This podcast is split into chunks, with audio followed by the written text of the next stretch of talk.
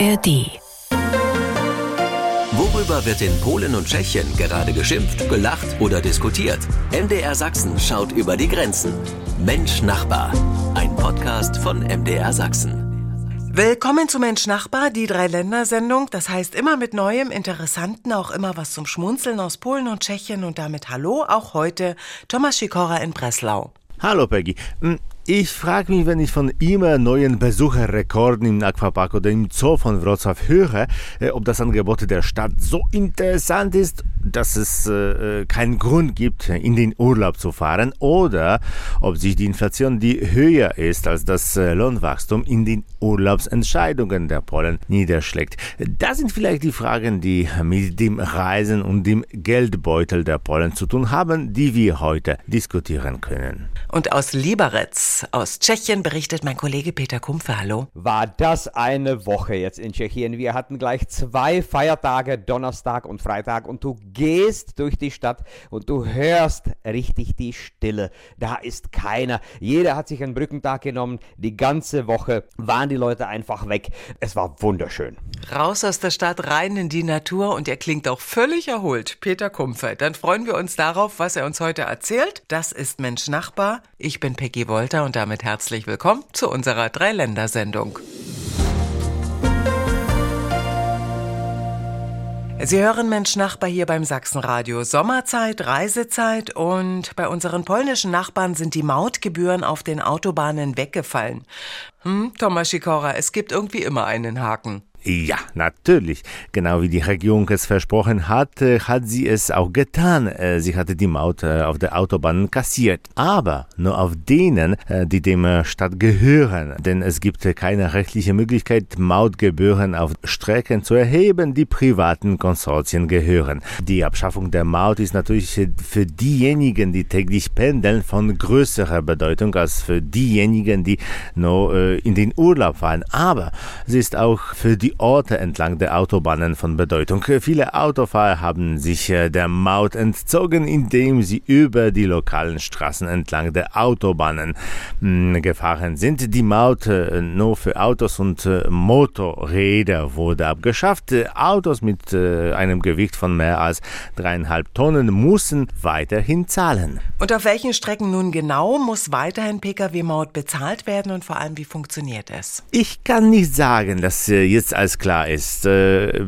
auf der A4 zum Beispiel wurde die Maut von Wrocław nach Oberschlesien abgeschafft, aber von äh, Oberschlesien nach Krakow, also Krakau, auf derselben Autobahn muss man zahlen, weil sie privat ist. Ähnlich verhält es äh, sich mit der Autobahn A2 von Berlin nach Warschau, die teilweise gebührenfrei ist. Nur teilweise. Glücklicherweise gibt es dort, wo Mautgebühren gelten, auch die üblichen Ein- und Ausfahrten. Ein Hinweis, auf den Strecken werden abschnittsweise hm, Geschwindigkeitsmessungen durchgeführt. Fahren Sie also nicht zu schnell. Die Höchstgeschwindigkeit auf der polnischen Autobahn beträgt 140 km/h. Und pünktlich zur Ferienzeit gab es noch eine interessante Änderung auf den polnischen Autobahnen. So wurde das Elefantenrennen verboten. So nennt man in Polen das Überholen von LKWs, äh, wenn der Geschwindigkeitsunterschied zwischen dem einen und dem anderen, zum Beispiel 2 km/h, äh, beträgt und sich dadurch die Überholung über einen Kilometer dauert.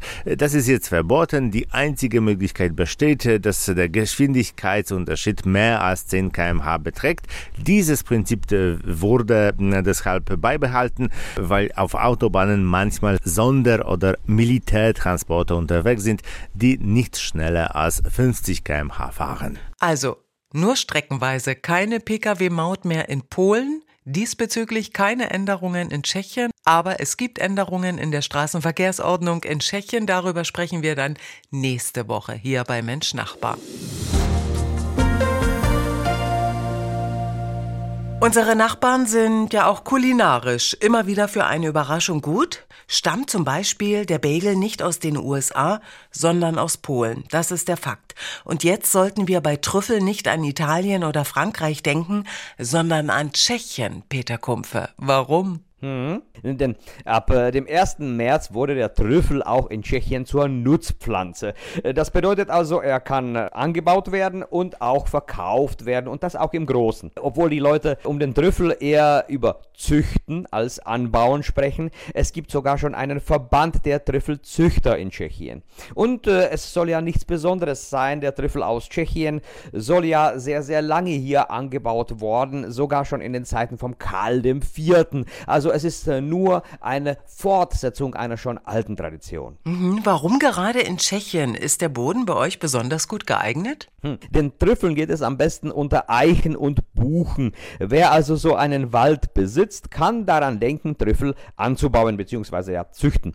In Tschechien ist relativ wenig Wald in Privathand, also wird aus dem Trüffelanbau oder okay, Trüffel züchten äh, sicher kein Volkssport.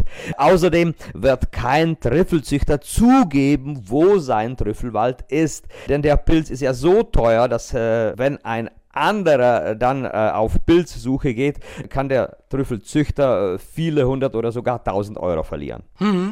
Gibt es schon die ersten Trüffelfarmen und können wir auch schon Trüffel hm. in Tschechien selber auch schon genießen? Made in Tschechien? es gibt sicher schon Farmen, ja, aber es äh, wird nicht früher als in ein paar Jahren, denn es dauert fünf bis sechs Jahre, bevor aus den Setzlingen etwas wird, was zu ernten ist. Denn äh, es ist gar nicht so einfach, Trüffel anzubauen, äh, denn vereinfacht gesagt müssen sich die Pilze erst mit den Baumwurzeln verbinden. Also du kannst dich, Peggy, noch äh, in Ruhe entspannen. Nimm noch äh, die Kochschürze ab. Die Trüffel aus Tschechien kommen, ja, aber sagen wir so in fünf, sechs Jahren. Okay, bis dahin noch Italien und Frankreich und dann Trüffel aus Tschechien. Und vor allem, die Trüffel müssen ja auch gefunden werden. Mensch Nachbar, ein Podcast von MDR Sachsen.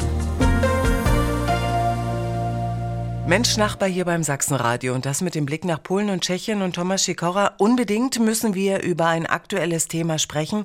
Katzensterben in Polen. Erst gab es mehrere Fälle von plötzlichen Todesfällen bei äh, Hauskatzen, dann intensive Untersuchungen und schließlich äh, Probenergebnisse. Es handelt sich um die Vogelgrippe, also berühmte H5N1, aber wie gesagt, bei Katzen. In den letzten zwei Wochen äh, wurde Dutzende solche Fälle in ganz Polen festgestellt. Die Katzen werden mit Medikamenten behandelt, überleben aber am meisten nicht. In ganz Polen wurden Waren Warnungen herausgegeben, dass äh, Hauskatzen nicht mehr ins Freie dürfen und dass sie nur noch getestetes Dosenfutter bekommen sollten. Ist schon mysteriös. Was könnte die Ursache sein? Eine neue Seuche? Es sind plötzlich am Dutzend von Orten kranke Tiere aufgetaucht. Nach Ansicht von Wissenschaftlern äh, besteht der Verdacht auf Lebensmittel. Es gab sogar den Verdacht, dass es sich um Hühnerfleisch handelte, das auch äh, als menschliche Nahrung ähm, verkauft wurde. Die Wissenschaftler haben äh, allerdings im Allgemeinen diese Information nicht ganz beiseite geschoben, dass es sich tatsächlich äh, um ein mit Viren belastetes Lebensmittel handeln könnte. Bisher wurde jedoch ähm, eine einzige Lebensmittelprobe gefunden, die das äh, Virus oder Spüren davon enthielt. Dabei handelte es sich um eine Probe von äh, rohem Hühnerfleisch, obwohl der Verdacht besteht, dass diese konkrete Probe selbst von Besitzer der Katze unprofessionell entnommen wurde. Welche Symptome zeigen sich bei den Katzen und was haben Tierärzte und vor allem betroffene Katzenhalter berichtet bisher? Dementia, äh, Steinheit der Beine, Atemnot, äh, ungleichmäßig geweitete Augen, die nicht auf Licht reagieren, Krämpfe, epileptische Anfälle. Die Tiere ersticken äh, und es erinnert ein wenig an eine menschliche Coronavirus-Infektion. Noch eine Information, die Möglichkeit einer Übertragung von Katzen auf Menschen ist bis jetzt nicht erwiesen. Peter Kumpfe, sind derartige Fälle bereits in Tschechien hm. bekannt? Also Banleukopenie, also die Katzenpest, ist auch in Tschechien bekannt. Aber bisher geht es um Einzelfälle, besonders bei draußen lebenden Katzen oder halt da, wo mehrere Katzen äh, auf einmal wohnen. Äh, und zuletzt gab es mehr Fälle auf einmal in Südmähren im Jahre 2019. Und gleich sprechen wir hier bei Mensch Nachbar über Ferienjobs in Polen und Tschechien. Wie attraktiv und interessant sind sie? Wie werden werden sie bezahlt und welche Jobs eben interessieren die Jugendlichen in Polen und Tschechien.